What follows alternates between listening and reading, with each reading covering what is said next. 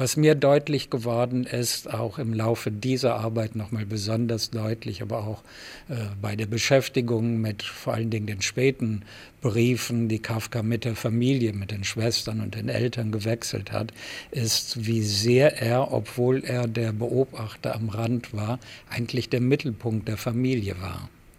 Um ihn drehte sich alles und ihm musste es gut gehen, dafür musste gesorgt werden.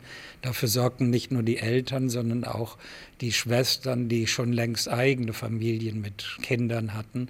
Es ging immer um Franz. Orte und Worte. Der Bücherpodcast vom RBB. Mit Nadine Kreuzhaler und Anne-Dore Krohn. Orte und Worte geht heute in die Staatsbibliothek unter den Linden in Berlin Mitte. Da eröffnet gerade eine neue Ausstellung über den Schriftsteller Franz Kafka.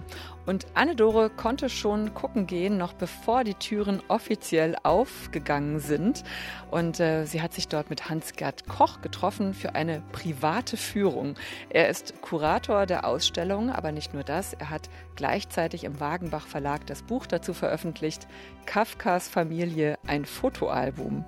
Ja, wir sind ja im Kafka-Jahr, also vor 100 Jahren, 1924 ist Franz Kafka gestorben mit nur 40 Jahren. Und es gibt ganz viele Veranstaltungen gerade, ganz viele Ausstellungen, Neuveröffentlichungen, Filme, Fernsehserien. Aber ich muss sagen, auf das Treffen mit Hans-Gerd Koch habe ich mich besonders gefreut. Er ist einer von den ganz großen Kafka-Forschern. Er hat die kritische Kafka-Ausgabe mit herausgegeben. Er hat mit Kafkas Originalhandschriften gearbeitet, sie entziffert. Und von ihm sind unter anderem die Bücher Kafka in Berlin und Als Kafka mir entgegenkam. Das klingt so, als würde er sich total gut auskennen mit Kafka. Und Orte und Worte geht ja immer an die Orte, die Schauplatz sind von Geschichten oder ja, die als Inspiration dienen für Bücher.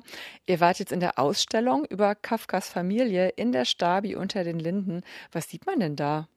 Ja, man sieht wirklich ganz, ganz viele Fotos von dieser weit verzweigten Kafka-Familie und Hans-Gerd Koch hat diese Fotos aus verschiedenen Quellen zusammengestellt, unter anderem von den Nachfahren Kafkas, die er gut kennt. Drei Nichten von Kafka haben den Holocaust überlebt und sind alt geworden, haben selber auch Kinder. Und dann sind es Bilder, die zum Beispiel aus dem Nachlass sind von Klaus Wagenbach, der sich auch zeitlebens mit Kafka beschäftigt hat. Und ich finde, der Titel dieser Ausstellung passt sehr gut. Das Fotoalbum der Familie Kafka. So fühlt sich das an, als sei man so mitten hineingesprungen in ein privates Fotoalbum also muss ich noch nicht Fan sein von Kafka oder ist das besonders für Kafka-Kenner? Ich würde sagen, nee, ich würde sagen für, für alle. Also sowohl für Neulinge, die damit ihn eben von seiner familiären Seite sozusagen kennenlernen und eben sehen, wie er verwurzelt war, verankert war in dieser Familie. Er wird ja ganz oft als Einzelgänger beschrieben, aber der Rückhalt von dieser großen Familie war eben sehr wichtig. Das wollte Hans-Gerd Koch unter anderem mit dieser Ausstellung zeigen. Zum Beispiel hat Kafka sehr lange zu Hause gewohnt. Das war natürlich bequem. Also wurde für ihn gekocht, er hatte immer ein gemachtes Bett und so weiter. Und die vielen Nichten, ja, das erfährt man da alles. So ein Stubenhocker. Na, auf jeden Fall ein Nesthocker, das kann man sagen. Ja. Und ähm, das war wirklich eine schöne Erfahrung Erfahrung, muss ich sagen, mit Hans-Gerd Koch da durchzulaufen. Er hat mir dann auch noch erzählt, dass die Familie von Kafka ihn mittlerweile als einen von ihnen empfindet, weil er sich so gut auskennt. Und er konnte eben den Nachfahren vieles erzählen, was die selbst noch gar nicht wussten. Wurde also äh, adoptiert von Kafkas Nachfahren. Ja, quasi. Was für eine Ehre. Dann springen wir doch jetzt mal rein mit dir und Hans-Gerd Koch in das Familienalbum der Familie Kafka, das in der Staatsbibliothek unter den Linden gezeigt wird.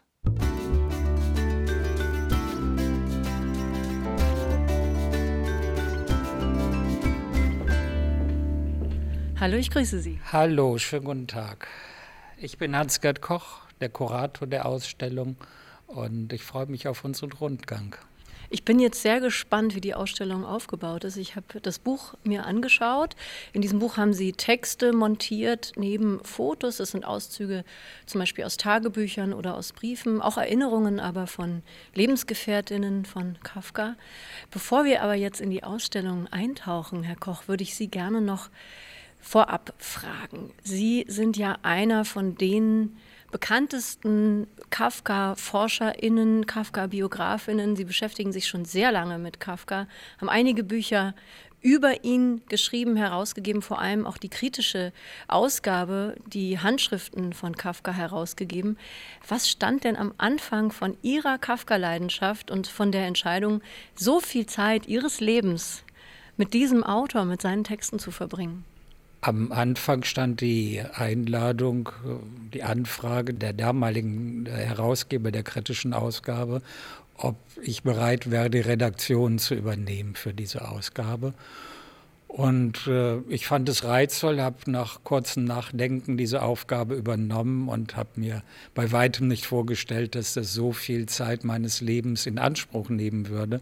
Ich habe gedacht, das ist, wie es üblich war und ist an Universitäten eine zeitlich begrenzte Aufgabe, ein Zeitvertrag, vier Jahre. Aus den vier Jahren wurden acht und äh, die Aufgaben gingen dann weit über das rein redaktionelle hinaus, indem ich auch Herausgeber, Mitherausgeber in dieser Ausgabe wurde. Und äh, nach und nach zogen sich dann die Gründungsherausgeber zurück, starben auch. Inzwischen lebt fast keiner mehr von ihnen. Und zu einem späteren Zeitpunkt, als ich sagte, dass ich mich zurückziehen will, haben die damals noch lebenden Herausgeber gesagt, das geht nicht. Wenn, wenn du jetzt gehst, dann äh, geht die Ausgabe nicht weiter. Und so bin ich praktisch in die Pflicht genommen worden. Aber mit Abstrichen ist es überwiegend doch eine Pflicht, die, der ich gerne nachgekommen bin, weil es eben auch eine sehr interessante, sehr manchmal aufregende äh, Tätigkeit war und ist und ich das nicht bereue.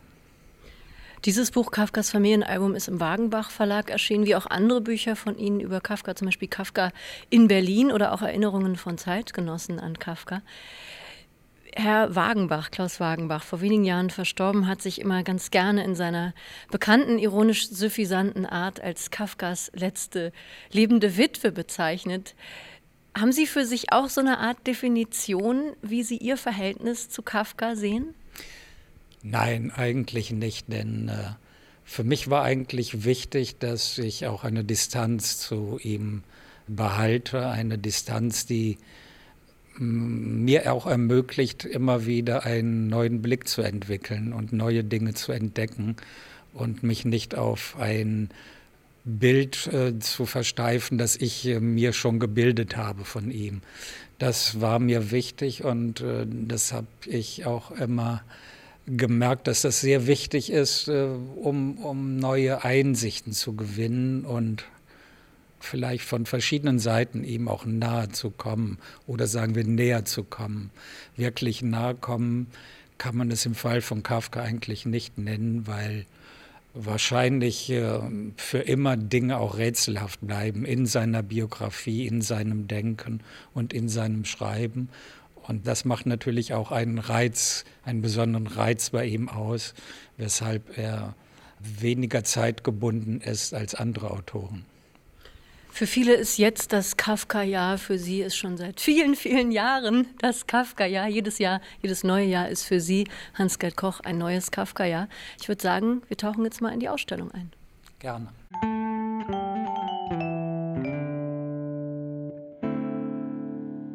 So, wir stehen jetzt ganz am Anfang, Hans-Gerd Koch und ich, und ähm, ich weiß noch gar nicht, wie viele Räume jetzt auf mich warten. Die Klimaanlage rauscht ein bisschen. Wir haben diese Räume jetzt ganz für uns und in der ersten Vitrine sehe ich einen aufgeschlagenen Atlas. Ist das jetzt erstmal die Verortung, wo hat Kafka gelebt? Nein, das ist, äh, das geht darüber hinaus. Das ist die Verortung der gesamten Familie, denn im Mittelpunkt dieser Ausstellung steht ja Kafkas Familie, weniger er selbst. Und äh, mir war es wichtig äh, zu zeigen, wie, welche Bedeutung die Familie für ihn hatte und äh, auch zu zeigen, was für eine Familie es ist.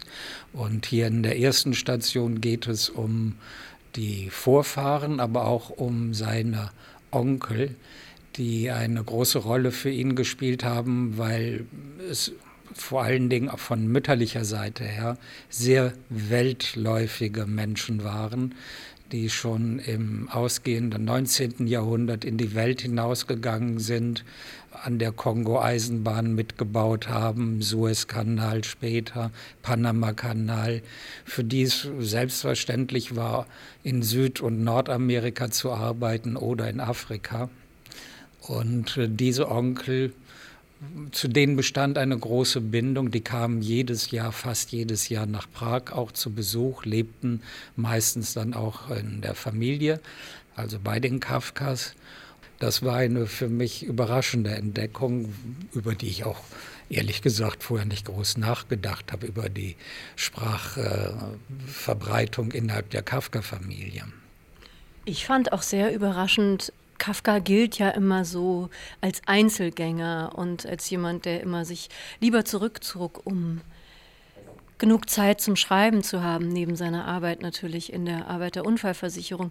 Jetzt aber durch Ihr Buch, Herr Koch, habe ich erst, glaube ich, begriffen und verstanden, wie viel Rückhalt er in dieser ja auch sehr großen Familie hatte. Also war es denn Ihrer Meinung nach so, dass der Kafka doch gar nicht so ein Einzelgänger war, wie oft gedacht wird? Er hat sich äh, gerne als Einzelgänger dargestellt und in gewisser Weise war er das sicherlich auch, wenn Sie die Temperamente von Vater und Sohn Kafka äh, vergleichen, dann wird das schon deutlich. Äh, Hermann Kafka war ein Mensch, der gerne im Mittelpunkt stand in Gesellschaft war er der Mittelpunkt, hat Geschichten erzählt, Witze erzählt, ist mit den Kindern rumgetobt und, und war präsent. Ein gewinnender Mensch, während sein Sohn eher am Rande am liebsten saß und beobachtet und zugehört hat. Ich denke, äh, da wird schon deutlich, äh, wie er sich gesehen hat, aber natürlich konnte er sich dem Familienleben nicht völlig entziehen, denn äh, die Kafkas wohnten im Zentrum von Prag und wenn von der weitläufigen Verwandtschaft jemand kam, vom Land oder aus dem Ausland, man kam zu ihnen. Und äh, diese Sonntagsbesuche, die äh, haben ihn natürlich, äh, sind ihm natürlich ein wenig auf den Nerven gegangen, weil sie seine Ruhe, die er brauchte zum Schreiben, gestört haben. Aber zum anderen wird er sicherlich äh, sich nicht völlig daraus zurückgezogen haben. Dafür gibt es Belege. Wir wissen, dass er Cousinen, die zu Besuch waren, Bücher mit Widmung geschenkt hat. Also er war schon im Austausch mit ihnen. Und was mir deutlich geworden ist, auch im Laufe dieser Arbeit nochmal besonders deutlich, aber auch bei der Beschäftigung mit vor allen Dingen den späten Briefen, die Kafka mit der Familie, mit den Schwestern und den Eltern gewechselt hat, ist, wie sehr er, obwohl er der Beobachter am Rand war, eigentlich der Mittelpunkt der Familie war um ihn drehte sich alles und ihm musste es gut gehen, dafür musste gesorgt werden. Dafür sorgten nicht nur die Eltern, sondern auch die Schwestern, die schon längst eigene Familien mit äh, Kindern hatten. Es ging immer um Franz. Wir stehen jetzt vor einer Vitrine mit Ansichtskarten. Das sind die, von denen Sie eben schon gesprochen haben. Was sind das für Karten? Das sind äh, Karten, die Kafkas Onkel Alfred und Josef Löwy von ihren Reisen und von ihren Wohnorten an den Großvater, an Jakob Löwy und auch an die Großmutter, die aber einige Jahre vor dem Großvater gestorben ist, geschrieben haben. Und das sind äh, Ansichtskarten zum Beispiel aus Toronto, aus Pittsburgh, aus der Schweiz von Urlaubsreisen, aus Madrid, wo der Onkel Alfred Direktor einer privaten Eisenbahnlinie war, aus Paris, wo sich der Onkel Josef mit seiner französischen Frau niedergelassen hat. Und ich finde diese Ansichtskarten, weil sie auch koloriert sind, äh, sehr schön anzusehen. Wahnsinnig schön. Aus welchen Jahren sind die? 1900? Die sind aus den Jahren Ende des 19. Äh, Jahrhunderts bis 1910. Ganz tolle Karten. Wie sind Sie an die gekommen? In wessen Besitz sind diese Karten eigentlich jetzt im Moment? Alles, was äh, hier in der Ausstellung zu sehen ist, kommt eigentlich aus dem Besitz der Familie Kafka. Diese Karten waren in der Familie bei den Nachfahren von Kafkas Schwester Ottler, wie auch die meisten der Fotos. Ich präsentiere hier nicht alle existierenden Fotos, sondern meine Idee war, die Fotos, wie sie bis heute in der Familie aufbewahrt werden, mhm. zu zeigen. Und diese Ansichtskarten gehören zu diesem äh, Nachlass dazu. Und es sind natürlich dann Fotos hinzugekommen, die im Laufe der Jahrzehnte aus dem Besitz der Familie zum Beispiel an Kafka-Forscher geschenkt wurden. Ich habe auch zwei oder drei geschenkt bekommen von beiden Kafka-Nichten, die ich persönlich noch kennengelernt habe. Klaus Wagenbach hat einige geschenkt bekommen und auch andere. Und es gibt einen Teil von Kinderbildern Kafkas, die Kafka seiner Verlobten Felice Bauer geschickt hat und die bei dem Korpus der Briefe an Felice lagen und die von der Verlegerfamilie Schocken die diese Briefe von Felice Bauer oder nachher Felice Menasse gekauft hat. Die haben zwar die Briefe dann irgendwann verkauft, aber die Fotos behalten und später dann der in Oxford angesiedelten Bodleian Library äh, geschenkt. Und das sind also, ist dieser Fundus von Fotos, die aus der Familie kommen, aus den verschiedenen Zweigen der Familie, aus London, aus Prag und mir für diese Ausstellung dann zur Verfügung gestellt wurden. Das heißt, alle Bilder, die wir hier sehen, Herr Koch, treffen sich quasi in dieser Zusammenschau das erste Mal, weil sie aus ganz verschiedenen Händen jetzt hier in die Räume der Stabi gelangt sind. Und wenn die Ausstellung vorbei ist, fahren die dann jeweils wieder zurück zu ihren ursprünglichen Besitzerinnen und Besitzern? Genau, aber sie kommen vielleicht nicht zum ersten Mal zusammen, sondern sie kommen wieder zusammen. Äh, ich denke mal, dass die Bilder bis 1938, äh, 39 in Prag alle zusammen waren. Und dann ist ein Teil mit äh, Wallis, der Schwester von Kafka, mit deren Tochter nach London gegangen und der Rest ist in Prag geblieben. Und so werden sie jetzt hier wieder in der Ausstellung vereinigt. Alle drei Schwestern von Kafka sind ja auch von den Nazis ermordet worden, aber einige Nichten konnten sich retten, sind ins Ausland gegangen und haben dann eben auch Familienbesitz mitgenommen. Kafka hatte einen Neffen und sechs Nichten und äh, der Neffe und eine Nichte sind mit ihren Eltern während der Nazizeit äh, umgekommen oder auch ermordet worden. Der Neffe ist in ein Internierungslager in Südfrankreich gekommen, dort krank geworden und in der Nähe in einem Krankenhaus dann gestorben, also an den Folgen dieser äh, Verfolgung. Die anderen sind in Vernichtungslager gebracht worden und dort ermordet worden. Aber die anderen Nichten haben den äh, Krieg und die Nazizeit überlebt in Kanada, in England und auch zwei Nichten in Prag, die durch äh, ihren nicht-jüdischen Vater geschützt waren vor äh, der Verfolgung. Und welche der beiden Nichten haben Sie noch persönlich kennengelernt? Ich habe kennengelernt äh, die älteste Tochter von Ottler, Viera, Viera Sautkova, und in London Marianne Steiner, die älteste Tochter von äh, Wally Kafka. Und äh, aus diesen Begegnungen sind wunderbare Freundschaften entstanden, die über viele Jahre gehalten haben, weil beide auch zum Glück sehr alt geworden sind. Und im Rahmen dieser Ausstellung im letzten Raum gibt es einen Film zu sehen, einen Interviewfilm mit Marianne Steiner, den ich mit Hans Zischler zusammen 1997, 98 aufgenommen habe. Und dort erlebt man eine sehr lebendige alte Dame, die von ihrer Familie erzählt, aber auch von ihren äh, Begegnungen als Kind mit Kafka und äh, von äh, Begegnungen nach seinem Tod mit Menschen, die auf sie zukamen und äh, sie plötzlich zu Kafka befragt haben, ohne zu wissen, dass sie die Nichte von Kafka ist. Und äh, das war, ist sehr von ihr sehr lebendig und amüsant erzählt. Ja, spannend, auch die Beschreibungen der Nichten zum Teil auch nachzulesen in von dem von Ihnen herausgegebenen Buch, als Kafka mir entgegenkam, in dem sich eben Zeitgenossen, Zeitgenössinnen an Kafka erinnern. Die eine Nichte, ich weiß gerade nicht welche, aber die eine Nichte erinnert sich, dass ähm, sie sogar so ein bisschen Scheu hatte vor ihm, aber dass sie immer das Gefühl hatte, und das deckt sich mit dem, was wir vorhin schon gesagt haben, dass sich alles immer um den Onkel dreht und dass er immer besondere, besonderes Essen bekommen hat, geschälte Mandeln und so weiter. Das fand ich wahnsinnig interessant, mal diesen Blick auf Franz Kafka zu bekommen. Das äh, entspricht auch so den Berichten der Nichten, die ich gekannt habe. Äh, zum Beispiel hatte Kafka für sich äh, entdeckt eine tägliche Gymnastikroutine nach den Vorschriften eines dänischen äh, äh, Gymnastiklehrers, der Müller hieß. Und äh, man nannte das dann Müllern. Müllern bei offenem Fenster und möglichst unbekleidet äh, diese Übungen zu machen. Und diese Übungen hat Kafka nicht nur seiner Verlobten nahegelegt, sondern auch seine Schwestern angeleitet, diese Übungen täglich zu machen.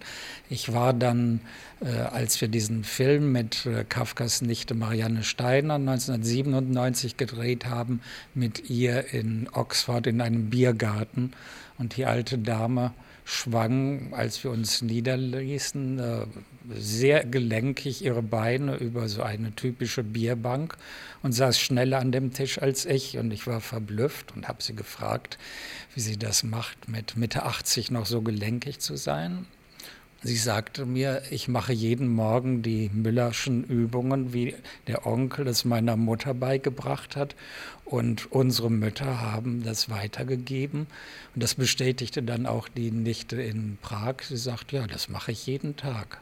Also diese, dieser Einfluss des Onkels ging über Jahrzehnte noch auf die Kinder seiner Schwestern äh, weiter. Und äh, sie haben diese Übungen weiter ausgeführt. Und es wurde auch, das haben sie erzählt, in der Familie den Kindern zu lesen gegeben, was der Onkel Franz empfohlen hatte. Es wurde dann gesagt, wir lesen jetzt Dickens die Weihnachtsgeschichte. Das Buch hat der Onkel Franz sehr gemocht. Ne? Ja, also alles drehte sich um Franz Kafka. Und Sie, Herr Koch, machen jetzt auch immer die Müllersche Gymnastik, seitdem Sie das gehört haben? Ähm, da muss ich gestehen, so weit bin ich nicht gegangen. so, jetzt kommen wir mal zu Fotos hier in einer Seitenvitrine. Oben drüber steht in blauer Schrift aber die Familie ist ja eben die Repräsentantin des, Le des Lebens. Aus einem Brief oder aus den Tagebüchern? Wo kommt dieses Zitat her? Das kommt aus den Tagebüchern und äh, Sie finden in den Tagebüchern, aber auch natürlich in Briefen immer wieder Reflexionen von Kafka über das Leben, über die Familie und über das Familienleben, zumal in den Phasen, wo er selbst überlegt hat, eine Familie zu gründen und verstärkt dann natürlich später, als für ihn klar war, dass das für ihn nicht in Frage kommt, hauptsächlich aufgrund seiner Erkrankung.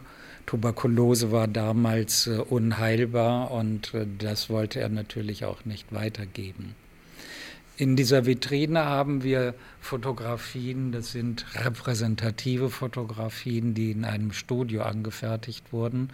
Es war zumindest bis zum Ersten Weltkrieg üblich, dass Ehen über eine Heiratsvermittlung arrangiert wurden.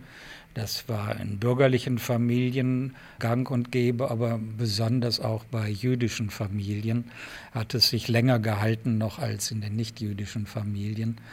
Und für eine solche Heiratsvermittlung sind diese Fotografien um 1910 herum angefertigt worden, als Kafkas beide, die, die älteren beiden Schwestern, äh, Ellie und Wally, in das heiratsfähige Alter kamen. Das gab dann solche Alben bei den Heiratsvermittlerinnen und Heiratsvermittlern, ich glaube überwiegend waren es Frauen. Da wurde die Familie vorgestellt, man zeigte sich, ließ sich dafür fotografieren. Und hier sieht man sehr schön auf diesen Fotos, wie man versucht, auch Eindruck zu machen. Ja, Offenbar. Mit Hut. Ja, das der mit Hut, mit einem großen Hut.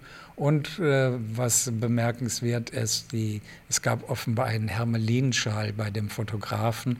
Der wurde erst der einen Schwester, dann der anderen Schwester umgelegt, was natürlich auch was hermachen sollte. Und das ist ein Foto zum Beispiel von Kafkas Vater, wo er so ernst und ich würde sogar sagen, etwas genervt in die Kamera guckt wie auf keinem anderen. Vielleicht hatte er nicht so Lust auf diesen offiziellen Fototermin, denn so er muss er ungeheuer aus. offiziell gewesen sein. Man sieht es ja auch auf den Bildern. Ja. Alle sind sehr gehalten und so weiter. Also Schnappschüsse sind das auf keinen Fall. Jetzt kommen wir zum nächsten, zur nächsten Vitrine. Da wird es ein bisschen weniger offiziell. Vielleicht zu einem Bild hier noch. Es ist eine Gruppenaufnahme aus Zürau. Und äh, es ist Kafkas Schwester zu sehen mit ihren beiden Helferinnen und eine Kollegin von Franz Kafka, die zu Besuch gekommen ist. Kafka steht selbst rechts am Rand und von dieser Gruppenaufnahme hat Kafkas Mutter sich eine Reproduktion nur des Teils mit Kafka machen lassen und diese einzelne Fotografie dann vergrößert äh, hat sie bis zu ihrem Tod in ihrem Zimmer gehabt. Und diese Fotografie, die bei der Mutter bis zu ihrem Tod in den 30er Jahren hing, das ist diese, die hier in der Vitrine vor uns steht. Genau. Meine Güte, das ist ja auch immer so eine Sache, so Dinge, die diese Geschichte hinter sich haben. Da hat man fast so ein bisschen das Gefühl, hier sind auf eine Art auch Heiligkeiten ausgestellt. Wissen Sie, was ich meine? Ja, ja, die, durch welche Hände diese Bilder jetzt gegangen sind, zum Beispiel eben durch die Hände von Kafkas Mutter. Ja, ich finde, das äh, ist die Aura des, des Originals auch. Mhm. Und deshalb ist, war es mir auch wichtig, diese Bilder mal im Original zu zeigen. Manche kennt man schon aus anderen Publikationen und äh, es, ich habe das schon bei ersten äh, Begehungen dieser, dieser Ausstellung äh, erfahren von Menschen, die Kafka-Bilder kannten und sich die angesehen haben und sagen, das ist aber klein, ja. weil man das nie vor Augen hatte. Zum Beispiel hier in der Vitrine sieht man Franz Kafka mit seiner Schwester Ottler auf dem Altstädter Ring. Genau. Das Bild kenne ich auch, ganz das bekannt. Ein Bild, äh, was bekannt ist als große Aufnahme, aber es ist in der Größe eines Passfotos, das Original. Franz und Ottler Kafka am Eingangsportal des Wohnhauses der Kafkas und es ist wirklich wie so ein kleines äh, Automatenbild oder wie so ein Bild für einen Ausweis, also wirklich winzig. Toll. Ja, wahrscheinlich eine, eine Aufnahme einer Kleinbildkamera. So, wir gehen weiter zu einer Vitrine in der Mitte des Raumes und hier sieht man wieder den Vater, auch ein bekanntes Bild, Hermann Kafka während der Verlobungszeit. Das ist so der, der Auftakt eigentlich des Teils der Ausstellung, der sich der engeren Familie Kafka widmet.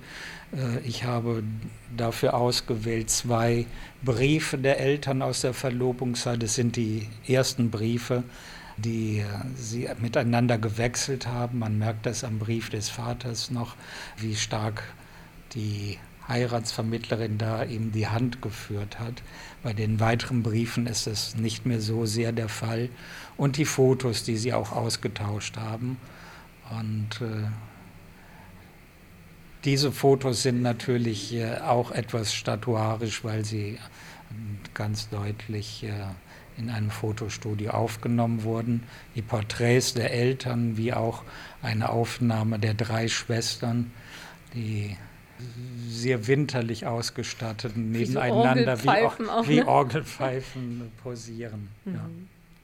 Ja, aber ganz, ganz tolle Bilder von den Eltern in wirklich ihren sehr jungen Jahren und sehr lesenswert auch die Ausschnitte aus den Briefen, die sie aneinander schrieben, wirklich noch ganz ja, gehalten, getragen, fast phrasenhaft. Ne? Da ja. haben sie sich noch gesiezt in der Kennenlernphase. So, die nächste Vitrine. Da sind Kafka und seine Schwestern als Kinder zu sehen, äh, zusammen auf Fotografien und auch einzeln. Und äh, eine Fotografie, die Kafka 1896 zeigt, wahrscheinlich ist diese Fotografie aus Anlass seiner Konfirmation, nannte man es in den assimilierten Familien, seiner Bar Mitzwa, angefertigt worden. Und daneben sehen Sie das Original einer Einladungskarte, wo Hermann Kafka zur Konfirmation seines Sohnes Franz einlädt. Ja, großartig. Der junge Kafka, wahrscheinlich so um die 13, in einem Anzug, Hochwasserhosen, ja. polierte Schuhe und mit Hemd und Kragen musste sich da auch hinstellen. Und lässig eine Hand in, dem, in der Jacketttasche. Ja.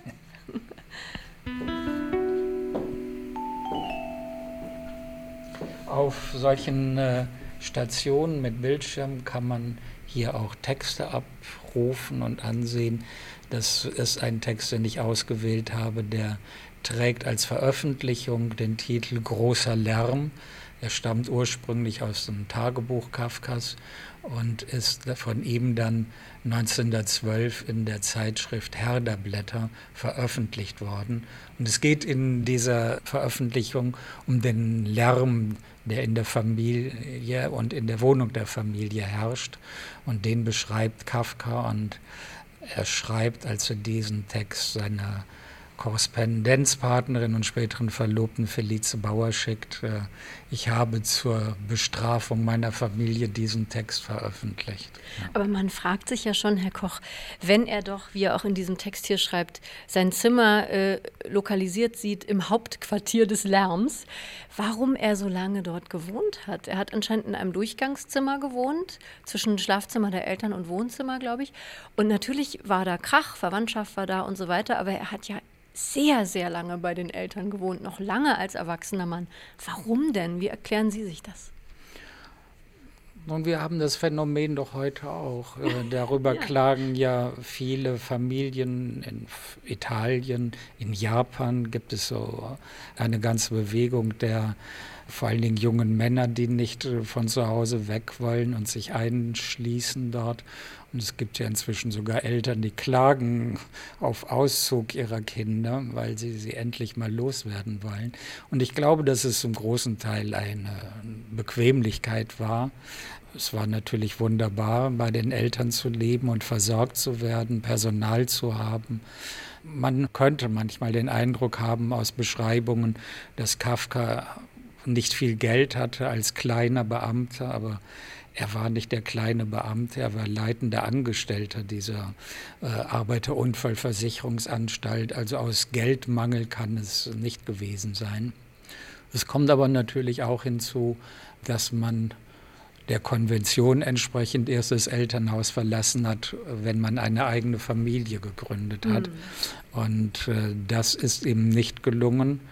Und äh, es kommt dann noch als weiteres, als äh, äußerer Einfluss hinzu dann der Erste Weltkrieg. Der Erste Weltkrieg hat natürlich zum einen auf die Beziehung Kafkas mit Felice Bauer äh, Einfluss gehabt, zum anderen aber äh, auch einfach verhindert, dass, dass man forciert eine Eheschließung hätte äh, in Angriff nehmen können. Ne? Naja, zweimal war er verlobt mit Felice Bauer, zweimal ja. haben sie sich wieder aufgelöst. Und es gab ja auch hier in Berlin einen spektakulären Showdown sozusagen, einen Streit hier in der Nähe im Hotel Askanischer Hof. Da wurde doch Kafka sozusagen ein bisschen gerichtet, oder? Das war 1914. Er hatte durch Feliz und auf Wunsch Felizes eine gute Freundin von ihr kennengelernt, mit der er dann auch in einer Phase, wo die beiden entfremdet waren und diese Freundin versuchte, die beiden wieder etwas zusammenzubringen, äh, einen Briefwechsel mit dieser Freundin begonnen, parallel zu dem äh, mit seiner Verlobten. Und in, diesen, in diesem Briefwechsel hat er sich dann, als es auf Eheschließung hinauslief mit Felice Bauer, sich über die Aussichten dieser Ehe wohl sehr kritisch geäußert. Wir haben nicht alle dieser Briefe. Und vor allen Dingen der Brief, in den sie als, als Anlass genommen hat, diese Verlobung aufzulösen, der Brief ist nicht überliefert. Und über den war sie sehr empört und verletzt. Und das war dann der Auslöser im Juli 1914 für sie, diese Verlobung aufzulösen. Also Berlin ist auf jeden Fall immer ein Sehnsuchtsort gewesen von Kafka. Darüber schreiben Sie ja unter anderem auch in Ihrem Buch Kafka in Berlin. Aber auch da hatte er so eine Ambivalenz, ne? wie bei allem. Das äh, gefällt mir auch sehr gut an Ihrem Zugang zu Kafka, dass Sie ähm, im Vorwort von dem Buch Kafkas Familienalbum schreiben, dass er eine Art Spiel von Methode und Wahrheit betrieben hat. Also es gab immer so ein Hin und Her, so wie er einerseits Berlin liebte, hat er gleichzeitig es auch wieder nicht gemocht.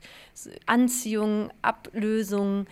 Sie sehen ihn da in einem großen Spannungsfeld.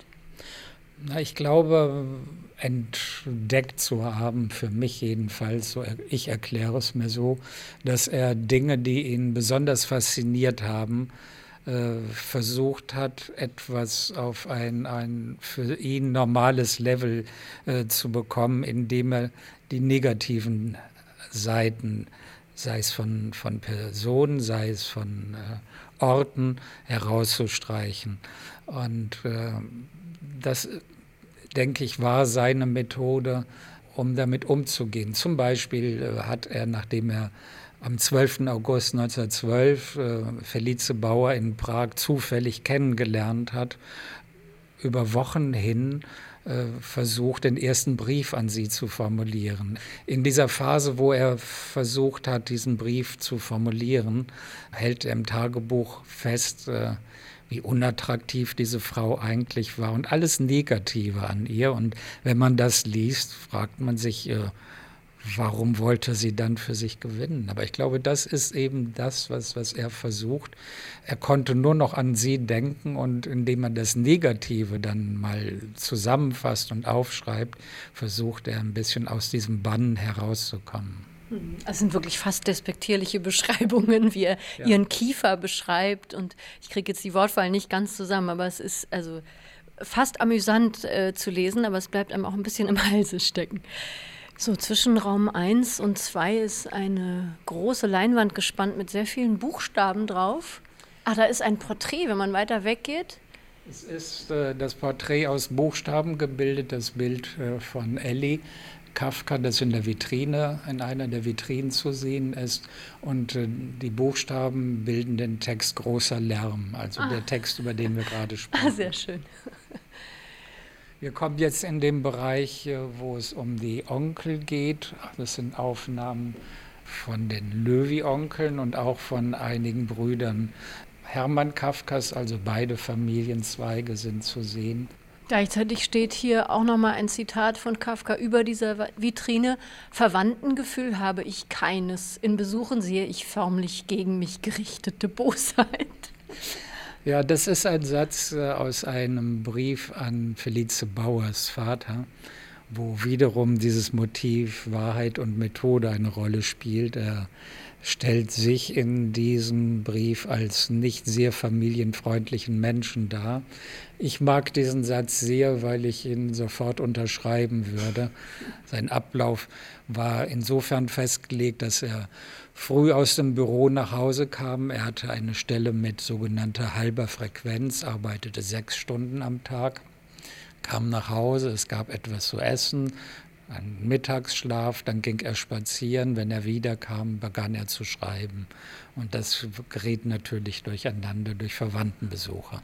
Hotel Mama nennt man das ja. heutzutage auch. Ne? Also er musste sich auch nicht selber verpflegen. Und ich habe gerade gedacht, als Sie über die Verwandtschaft sprachen, das kann wirklich, glaube ich, jeder nachvollziehen. Die Verwandten sind ja die Menschen, die man sich nicht aussuchen kann. Und mit denen muss man irgendwie umgehen. Ja. Und das war bei Kafka auch nicht anders als bei unser eins heute. Es gibt eine Operette aus äh, der Zeit etwa von Evelyn Kühnecker, der Vetter von Dings da. Und da gibt es das schöne Lied Onkel und Tante. Das sind zwei Verwandte, die man am liebsten nur von hinten sieht. An der Wand hängt hier jetzt ein, eine Reproduktion von einem Passfoto-Automatenbild. Und ich meine, das ist das letzte Bild von Franz Kafka, das hier in Berlin entstanden ist, oder?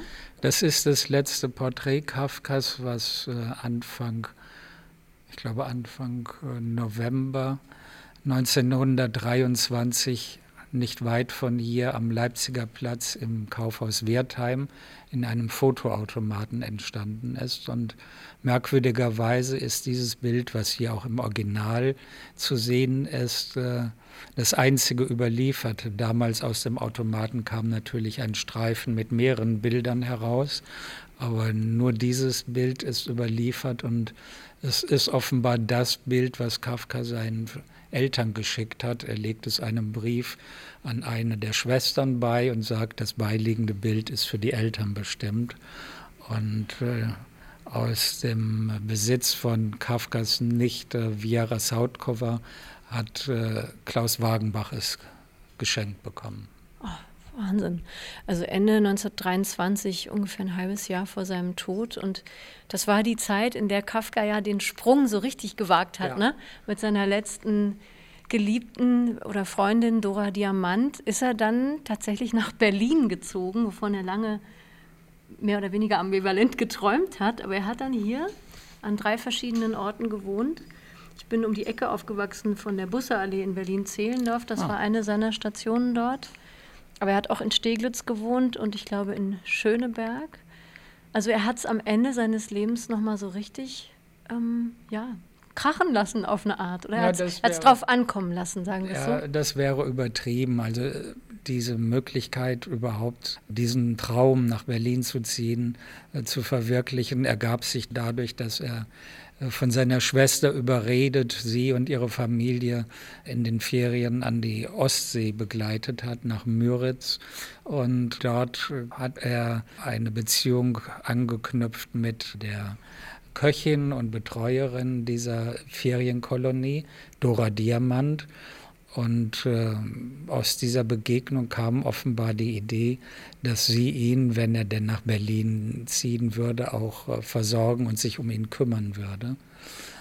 Wann das so eine Liebe wurde, wissen wir nicht, weil es darüber keine Dokumente gibt. Aber das wurde es dann. Und das ermöglicht es eben dann tatsächlich, dieses Vorhaben umzusetzen. Denn in der Zeit war Kafka schon schwer krank und lag häufig mit äh, Fieberanfällen im Bett und äh, konnte eigentlich ohne Betreuung nicht irgendwo leben. Und nur durch Dora Diamant wurde es dann möglich. So,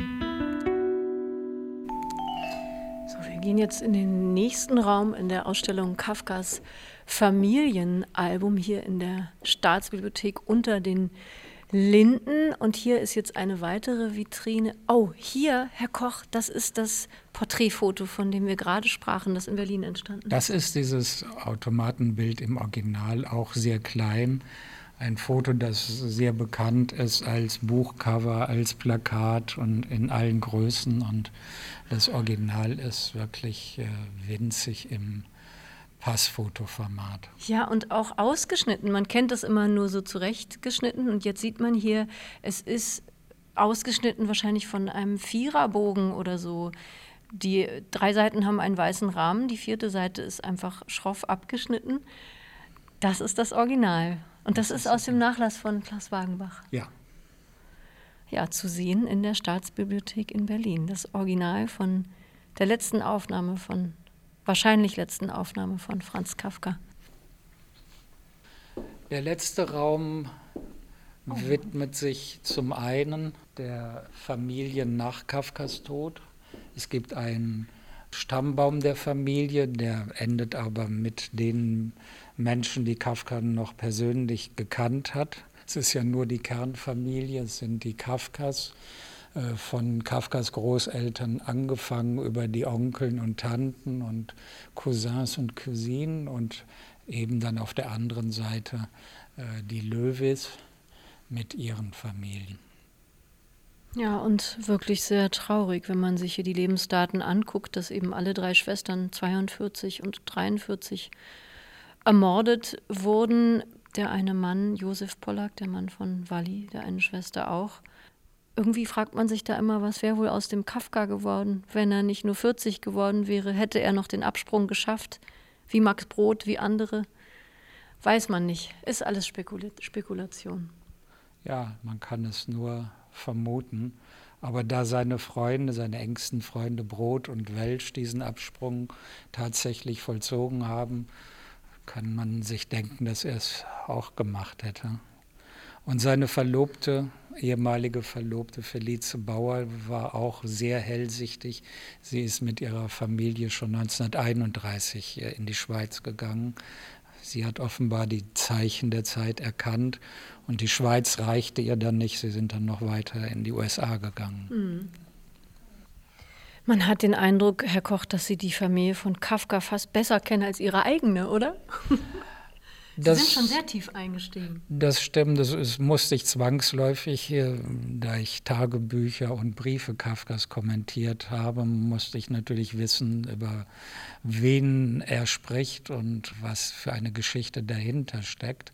Aber es hat natürlich den Effekt, auch als ich Marianne Steiner, Kafkas Nichte, kennenlernte und mich mit ihr ein wenig unterhalten habe, dass sie dann zu mir sagte, wie schön ist es, jemanden zu treffen, der meine Familie so gut kennt wie ich.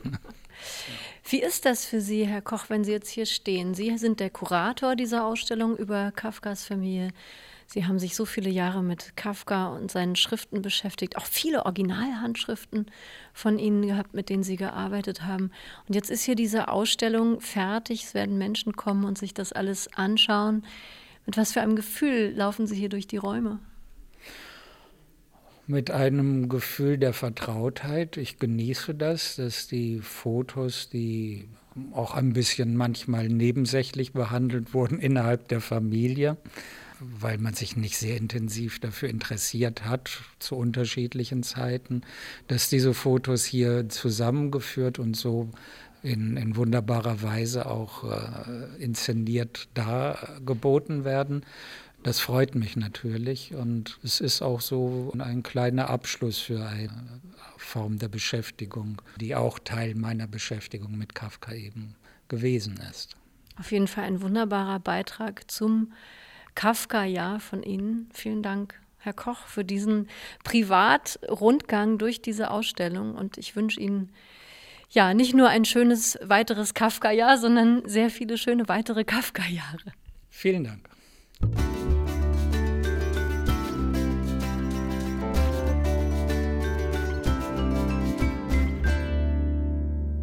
Der Kafka-Forscher und Autor Hans-Gerd Koch war das. Er hat Anne-Dore durch die Ausstellung Das Fotoalbum der Familie Kafka geführt. Die wird gerade in der Staatsbibliothek in Berlin-Mitte gezeigt. Anne-Dore, was hast du denn jetzt mitgenommen aus dieser Ausstellung und aus dieser Begegnung mit Hans-Gerd Koch? Ja, ganz viel. Also ich bin wirklich beseelt und bereichert wieder raus ans Tageslicht gegangen unter den Linden. Und was mich sehr doch berührt hat, war diese zum Teil ja sehr berühmten Fotos im Original zu sehen. Also wenn man anfängt, sich mit Kafka zu beschäftigen, es gibt eben ein paar Bilder, die sind sehr bekannt. Zum Beispiel ein Bild von ihm und Felice. Das liegt dort im Original. Und das wahrscheinlich letzte Foto, das von Kafka gemacht wurde, das hat er während seiner letzten Monate gemacht im Kaufhaus aus Wertheim in Berlin der damaligen Zeit. Und dieses kleine Passbildfoto, das liegt da eben auch. Und das ist so ein bisschen so ein Gefühl, als würde man das erste Mal die Mona Lisa sehen. Also für mich war das so. Also was würdest du denn jetzt empfehlen? Zuerst lieber das Buch von Hans-Gerd Koch lesen und angucken oder die Ausstellung? Also ich finde ja eigentlich beides und die Reihenfolge ist eigentlich egal. Also wer zuerst in die Ausstellung geht, da liegen auch Exemplare des Bandes aus dem Wagenbach Verlag rum. Man kann die sich da also auch mal anschauen. Das Schöne an der Ausstellung ist natürlich, dass es eben die Originale sind. Wir haben eben darüber geredet, die hinter Glas liegen. Man sieht, wie groß sind sie, wie abgegriffen sind sie und kann sich vorstellen, in wessen Händen diese ganzen Bilder schon mal waren. Und man sieht da natürlich auch handsignierte Bücher, die er verschenkt hat. Zum Beispiel hat er eine Charles Dickens-Ausgabe an seine Schwester Ottla verschenkt und man kann da die Originalwidmung von ihm lesen. Das Buch allerdings, Kafkas Familie, hat wiederum den Vorteil, dass man sich mehr auf die Texte auch konzentrieren kann. Also da sind eben sehr gut gewählte Texte daneben gedruckt aus den Briefen oder aus den Tagebüchern. Also sowohl als auch würde ich sagen, das ist beides auf jeden Fall ein großartiger Beitrag zu diesem Kafka-Jahr. Eine Empfehlung also ähm, von dir, Anne-Dore. Hans-Gerd Koch, Kafkas Familie, ein Fotoalbum, ist im Wagenbach Verlag erschienen, hat 208 Seiten, etwa ja, 200 Fotografien und Auszüge aus Briefen und Tagebüchern Franz Kafkas und die Ausstellung im Kulturwerk der Staatsbibliothek unter den Linden ist vom 1. März bis zum 2. Juni zu sehen und der Eintritt ist frei. Ja, das war Orte und Worte für heute. Wie immer zu hören auf den meisten Podcast-Plattformen und natürlich in der ARD-Audiothek. Dort findet ihr auch viele andere Podcasts. Wir sagen Tschüss für heute. Ich bin Nadine Kreuzhaler. Und ich bin Anne-Dore Krohn. Orte und Worte. Der Bücherpodcast vom RBB. Redaktion Anne-Dore Krohn. Technik Angelika Schäfer. Sounddesign Robin Rudolph. Eine Produktion von RBB Kultur und RBB 24 Inforadio.